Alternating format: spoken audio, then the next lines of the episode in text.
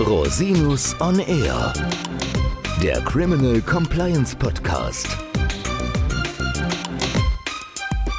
Herzlich willkommen zum Criminal Compliance Podcast. Schön, dass Sie wieder eingeschaltet haben.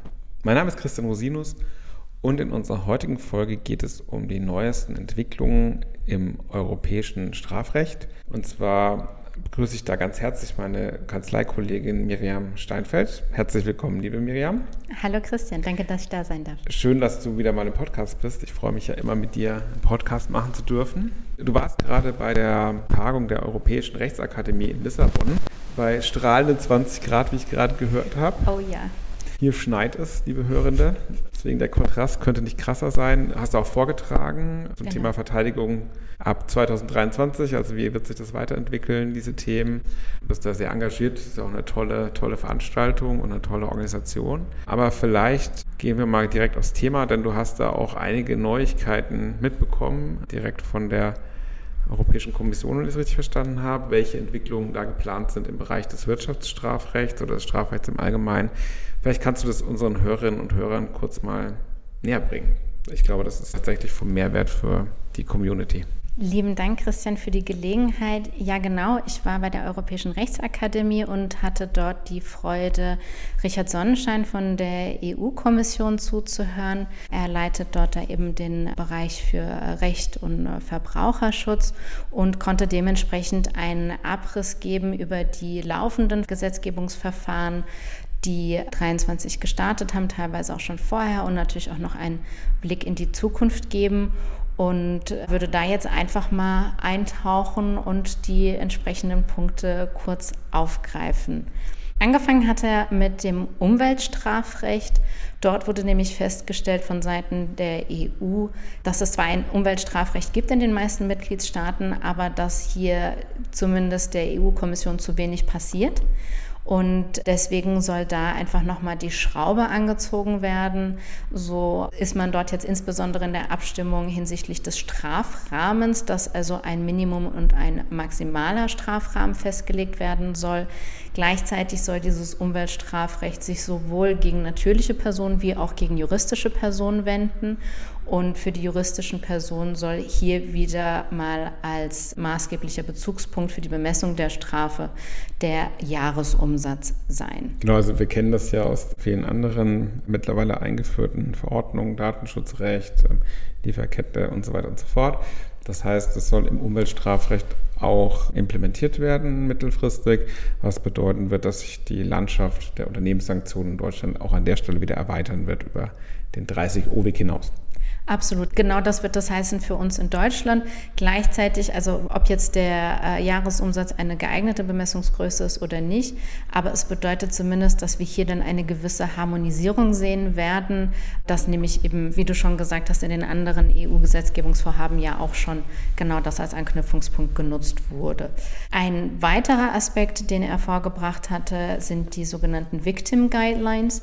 Das heißt, da geht es um die Opferschutzrechte, aber auch Opfer Opferrechte.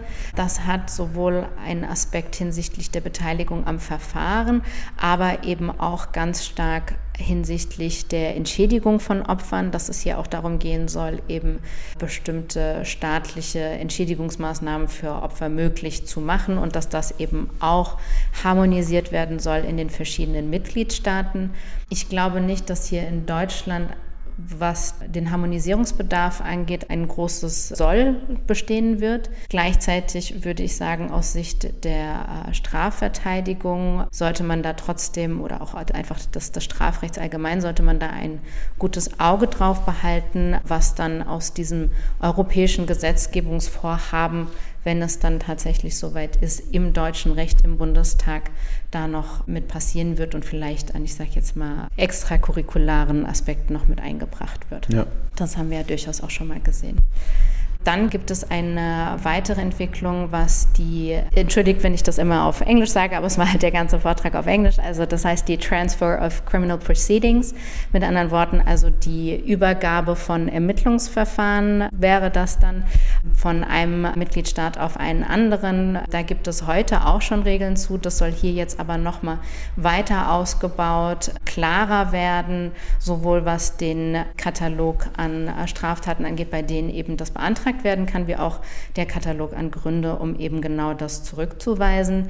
Hier ist man noch ganz besonders in der Erklärung bei den Themen der Verteidigungsrechte, aber eben auch bei der Opferrechte. Und ich denke gerade auch eben für uns, für alle anderen, die im Wirtschaftsstrafrecht tätig sind, ist das ein ganz wesentlicher Aspekt, ein wesentliches Gesetzgebungsvorhaben, dort ein Auge drauf zu haben, zu sehen, wie sich das entwickelt, was in den Katalog reinkommt, wie der letztlich ausgestaltet wird und eben ganz besonders dann auch noch, was die Verteidigungsrechte angeht und dann natürlich eben auch den Austausch unter den verschiedenen Kollegen und das ganze Thema Legal Privilege, was dann da auch wieder mit reinspielt. Sehr, sehr spannendes Thema. Sehr spannendes Thema. Da bin ich mal gespannt, ob das umgesetzt wird und wenn ja, wie. Absolut. Und vor allen Dingen denke ich mir, wenn man sagt, man macht jetzt eben diesen Transfer, nimmt sich aber das Thema der Legal Privilege nicht an, dann. Ja, das wird nicht funktionieren im Ergebnis. Nicht. Also wird natürlich wieder wie immer irgendwie trotzdem funktionieren, aber es wäre jetzt auf jeden Fall mal Zeit, sich des Themas gesamthaft anzunehmen. Genau, ich denke man wird es trotzdem machen. Ob es dann gut funktioniert, Schauen ist eine andere Frage. Genau, dann geht es noch weiter mit dem ganzen Thema der Asset Recovery and Confiscation. Da gibt es jetzt ein entsprechendes Proposal, das im Mai äh, letzten Jahres schon angenommen wurde. Hier geht es um die Recovery and Confiscation in Bezug auf die Restrictive Measures. Da ist natürlich gerade auch die Frage der Verwertung ganz besonders bremslig, weil natürlich der Umstand, also die Restrictive Measures sind die EU-Sanktionslisten selbstverständlich ganz besonders im Hinblick auf die Ukraine. Und hier ist natürlich nochmal ganz besonders zu beachten, dass ja eben diese Verwertung oder überhaupt auch die, überhaupt der Umstand, auf einer solchen Liste zu sein, ja nichts mit einer rechtsstaatlichen Verurteilung aufgrund einer Straftat zu tun hat.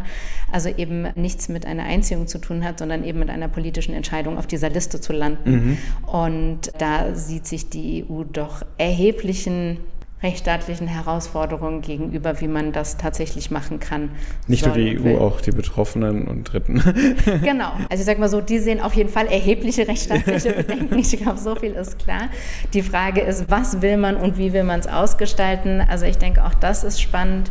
Genau, ansonsten haben wir ja hier in Deutschland hier schon und auch aufgrund der Sanctions Violations Directive eben das Sanktionsdurchsetzungsgesetz 2 bekommen. Und da bleibt jetzt, denke ich, aus deutscher Perspektive mehr abzuwarten, was da tatsächlich passieren soll. Ansonsten die Sanctions Violations Directive hat sich eben nochmal zum Ziel gesetzt, auch hier den Strafrahmen zu harmonisieren da eine Erhebung gemacht wurde und eben festgestellt wurde, dass zwischen den einzelnen EU-Mitgliedstaaten eine Varianz bei deren Strafrahmen wirklich von einer geringfügigen OVI bis hin eben zu einer Haftstrafe möglich ist und man hier dementsprechend auch ein Forum-Shopping beobachten konnte. Und das soll es natürlich äh, nicht mehr geben. Denn gerade die letzten EU-Sanktionspakete in Bezug auf die Ukraine bzw. Russland beziehen sich vorwiegend auf die Sanktionierung von Umgehungsgeschäften oder Umgehungstatbeständen.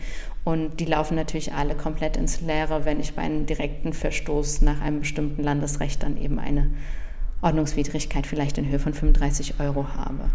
Kleiner Fun Fact am Rande. Die EU beabsichtigt jetzt auch noch eine Recommendations on Prisons zu machen, wo eben so Punkte wie die Größe der Zelle oder eben die Zeit, die draußen verbracht werden darf bzw. muss von Insassen geregelt werden soll, weil nachdem man irgendwie festgestellt hat, dass man für die verschiedensten Lebewesen auf dieser Erde Mindestgrößen von Stellen und sonst was festgelegt hat, sollte man vielleicht auch den Menschlein unter uns, die in einem Gefängnis sitzen, auch eine Mindestgröße zubilden. Meinst so eine Art so ein Bewegungsradius wie beim Hühnerstall. genau, und ja. dann Lichteinfall und Frischluftzufuhr mhm. wahrscheinlich. Und, ich denke mal, in Deutschland wird das Problem nicht akut sein, aber vielleicht in anderen Mitgliedstaaten. Ich denke nicht, dass es akut sein wird. Ich denke tatsächlich, dass der spannende Aspekt hier sein wird, gerade wieder in den Fällen der europäischen Haftbefehle, wie es aussieht, wenn eine Auslieferung in ein Land bevorsteht, in dem diesen Vorgaben nicht entsprochen wird. Genau, das könnte tatsächlich sein, dass das dann ein Thema werden könnte es würde auf jeden Fall ein bisschen Argumentationsstoff liefern, ja. denke ich, mhm. wenn es dann mal so weit ist. Ja, ist ein guter Gedanke. Dann wurde ein bisschen berichtet, was in Bezug auf die Sanktionen im Hinblick auf die Ukraine schon alles erreicht wurde. Und da eben auch ganz besonders das, was ich eben schon erwähnt hatte, mit der Frage, wie geht man denn jetzt eigentlich um mit den Vermögenswerten, was kann da passieren? Und ja, das war es eigentlich dann zu den Sanktionen. Und als letztes kam dann eben noch das E-Evidence Framework seit dem 12.07.2023 jetzt steht. Dass die EU-Kommission jetzt also versucht, zwischen den Mitgliedstaaten und den Internet Service Providern entsprechend zu vermitteln und dort eben weiterzukommen und ganz insbesondere natürlich auch, dass die Verhandlungen mit den USA jetzt weiter gedeihen sollen, denn natürlich die gesamte Idee der E-Evidence-Verordnung würde ins Leere laufen, wenn sie nicht mit den USA irgendwie getragen werden. Und dann war noch als Ausblick auf jeden Fall fürs nächste Jahr, dass eine neue EU-Kommission zusammenkommen wird, dass man da sehen wird, was dann dort passiert, dass aber das Eurojust Governance Model überarbeitet werden soll. Das denke ich wird auch, auch nochmal spannend werden und dass ganz allgemein die Verankerung oder eben Nichtverankerung des Strafrechts in den EU-Verträgen nochmal neu betrachtet werden soll. Und ich denke, das ist eine sehr große und grundlegende Frage und wird uns noch eine Weile beschäftigt halten. Wird uns eine Weile beschäftigt halten, wird es nicht Thema für nächstes Jahr sein. Eher weniger. Eher weniger, aber ich finde es immer wieder spannend, wie die Strafrechtskrake sich dann doch im Europarecht ausbreitet, auch teilweise über den Umweg von sogenannten Administrativsanktionen, die nach unserem Verständnis doch eher Strafcharakter haben, aber da gibt es eben unterschiedliche Rechtstraditionen und Auffassungen. Aber ein wahnsinnig spannender Bereich, ein Bereich, den man beobachten muss und als international tätige Rechtsberaterinnen und Rechtsberater müssen wir uns damit tatsächlich einfach auseinandersetzen und da müssen wir auch am Puls der Zeit bleiben. Deswegen ganz herzlichen Dank, dass du uns dieses Update gegeben hast. Herzlich ich denke, das ist sehr lohnenswert für unsere Hörerinnen und Hörer, das auch quasi aus sag mal, zweitem Munde, aber sozusagen direkt von der EU-Kommission zu hören und ja, lass uns beobachten, wie es weitergeht. Das ist spannend. Unbedingt. Schön, dass du da warst. Herzlichen Dank. Danke. Und Sie, liebe Hörerinnen und Hörer, wenn Sie Fragen an Frau Steinfeld haben, natürlich jederzeit gerne. Ich verlinke die Kontaktdetails in den Show Notes. Fragen an mich gerne unter info at rosinus-on-er.com. Bis zum nächsten Mal. Ich freue mich auf Sie. Der Podcast stellt lediglich einen allgemeinen Überblick über rechtliche Themen dar und ersetzt selbstverständlich keine Rechtsberatung zu konkreten Fragestellungen im Einzelfall. Bei Fragen wenden Sie sich an Rechtsanwältinnen und Rechtsanwälte Ihres Vertrauens, natürlich auch gerne an uns. www.rosinus-on-r.com oder unter www.rosinus-partner.com.